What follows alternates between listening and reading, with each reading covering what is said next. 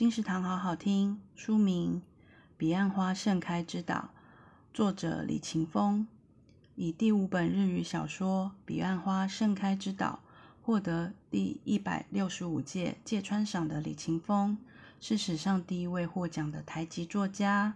这是一个遗世独立的神秘岛屿，以及一位从海洋彼端漂流而来失忆少女的故事。作者将语言、关于国家、关于文化与历史的思索，关于现代社会与政治的危机感，以及受到强行分类的苦痛，编织出一则温柔又充满诗意的奇幻寓言。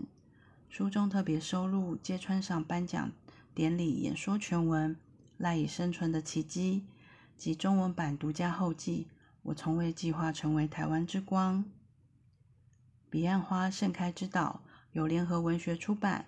二零零二年六月，金石堂陪你听书聊书。